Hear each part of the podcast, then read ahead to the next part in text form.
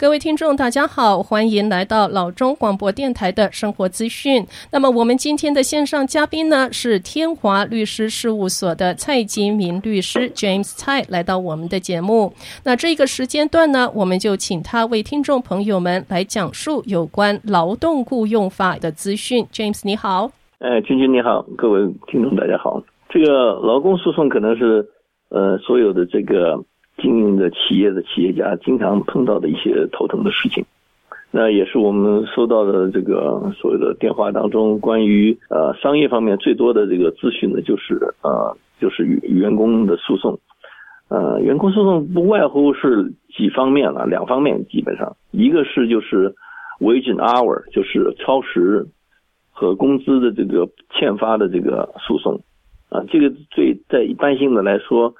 对一些小企业或者是经营不是比较正规的这个企业来说，呃，这个情况特别严重啊。我们碰到的经常是餐馆呢，或者是比较小的企业的话，是呃零售店不太注重这个 record keeping，不太注重这个、嗯、记录，记录啊、嗯、啊。员工一般性来说，按照加州来说，员工在啊每工作五个小时以后。当中这个 shift 以后，你必须要给他一个 lunch break 或者叫 meal break，每四个小时你都要给他一个 rest break，rest break 是十五分钟以上，嗯，至少十五分钟，lunch break 是半小时以上。那 lunch break 你可以不用付他工资，那 rest break 你必须要付他工资，而且如果超过啊八小时的话，你就要付这个加班费，加班费就是一点五倍，嗯，那超过十二个小时的话，你要付这个 double salary。就是双倍的工资，双倍。然后有些餐馆，比如说你在这个两个 shift 啊，lunch shift，中餐以后，你在这晚餐之间，你还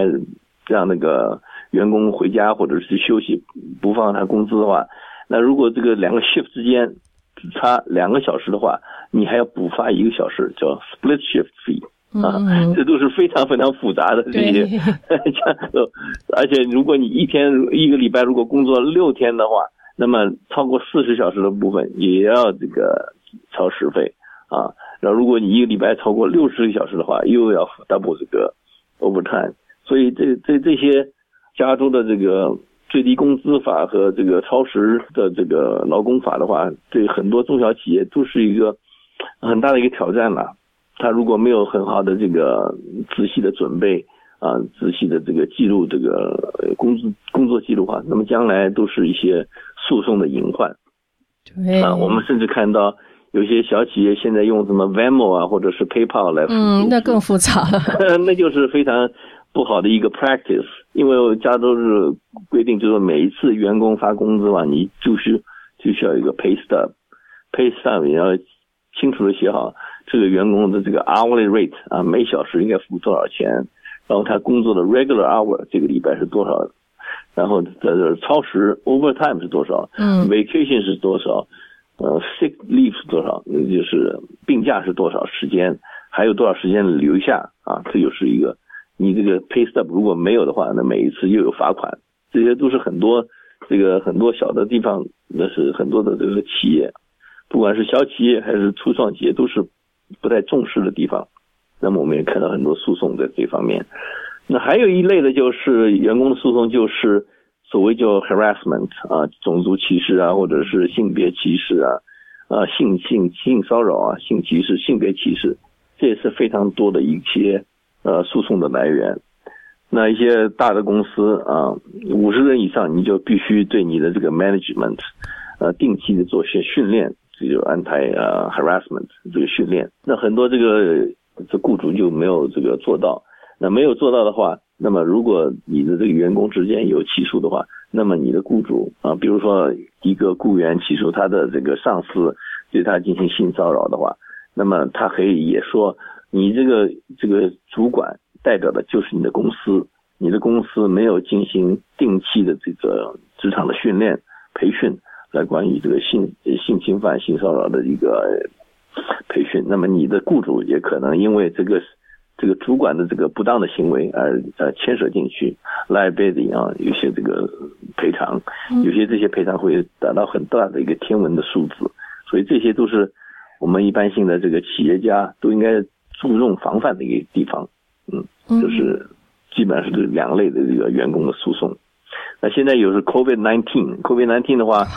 那很多这些就是 wrongful termination 啊，就是不正当的解雇啊，这也是一个我们看观察到，就是可能是下一个很多诉讼的来源。诉讼的来源，对对对，是因为很多这个有这个雇主不太注意，怎么样去 lay off 啊？你 lay off 前是不是要给一个通知啊？我们叫做 warn 这个 act compliance，就是说，如果你是个大企业。